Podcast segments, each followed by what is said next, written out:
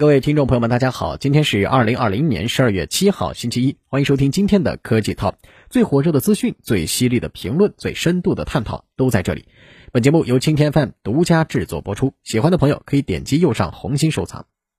当你降落在一座荒岛，你要如何生存下去？椰子或许是个不错的救命工具。我们今天所见的椰子是棕榈科椰子属现存的唯一一种植物。椰子身上带有棕榈科植物的很多典型特征，比如巨大的羽状叶片、分节、环状叶和纤维质感明显的茎秆、叶生的花序等。如果仔细看的话，椰子的果实看起来也很像放大版的槟榔，只不过这种槟榔可是会砸死人的。许多荒岛求生类的电视节目中，主持人都会告诉大家，如果你能够在岸边找到一株结着果子的椰子树的话。那你就可以省下很多功夫了。洁净的饮用水和营养充足的食物，这两样东西是荒岛生存必不可少的。一只从天而降的椰子，恰好能解决这两大问题。椰子水可以满足饮用需求，白色的椰子肉则是丰富的蛋白质和脂肪来源。吃完的椰子壳能够作为承接雨水、煮沸食物和饮用水的器皿，降低食物中毒的风险，甚至可以用来做浮标、救生衣。凑上几打还可以做个小筏子，可以说是一果恩用，性价比相当高。运气好的时候，说不定还会给你引来两只椰子蟹，顺便连海鲜大餐都可以解决了。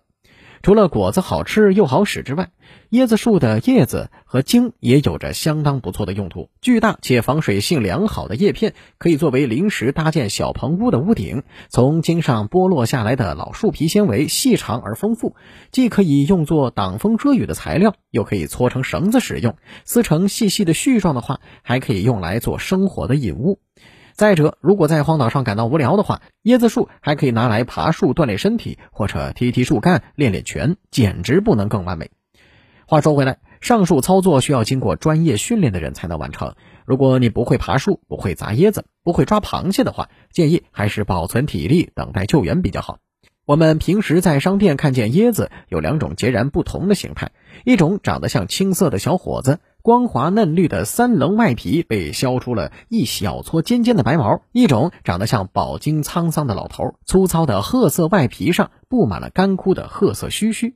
店家可能会告诉你，前者是没长开的愣头青，所以叫椰青；后者已经熟透，所以叫老椰子。但实际上，椰青其实是完整的椰子果实，而老椰子则被去掉了外果皮和中果皮。椰子之所以演化出了造型如此独特的果实和种子，与其依赖海水传播种子的特性是密不可分的。充盈着空气的中果皮和外果皮具有防水作用，使得椰子能够在海上漂浮很长时间。即使外层的果皮腐烂了，坚硬的内果皮和种子内部巨大的空腔也可以保证不轻易沉船。除此之外，如果用手掂一下椰子，或许会发现椰子的质量并不是均匀的，而是带孔侧比对侧略轻一些。这就使得椰子在随波逐流的过程中，能最大限度让自己立起来，使胚的位置处于上方，避免在萌发时一头扎进土中冒不出来的尴尬情形。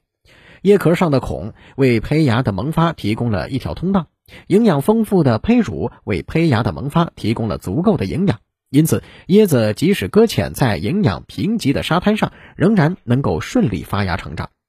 要说椰子和人类文明之间的联系，那肯定离不开吃了。除了直接食用椰子肉、饮用椰子水之外，中国南方和东南亚地区的人民创造了多不胜数的椰子吃法。把椰肉和椰子水混合打成椰浆后，加入西米露做成椰汁西米糕，把椰浆加入咖喱中，创造浓郁的口感和香气。直接把乌鸡等食材放入椰子中，用椰子水炖成椰子鸡，放入糯米，连着椰肉一起蒸成椰汁糯米饭。椰子水中加入葡萄醋酸菌发酵后，制成 Q 弹的椰果。除了直接食用，作为一种含油量非常丰富的作物，椰子也可以提炼椰子油。另外，不常见的椰子花还是一种优质的糖源，经过采收炼制之后，可以制成棕褐色、带着椰子香气的椰子糖。它甜度不高，升糖指数也相对较低，是东南亚许多特色甜品的首选调味料。椰子坚硬的外壳还常常被加工制成各种精美的雕刻品或器皿，也算是物尽其用了。以上就是本期科技 Talk 的内容，我们下期见。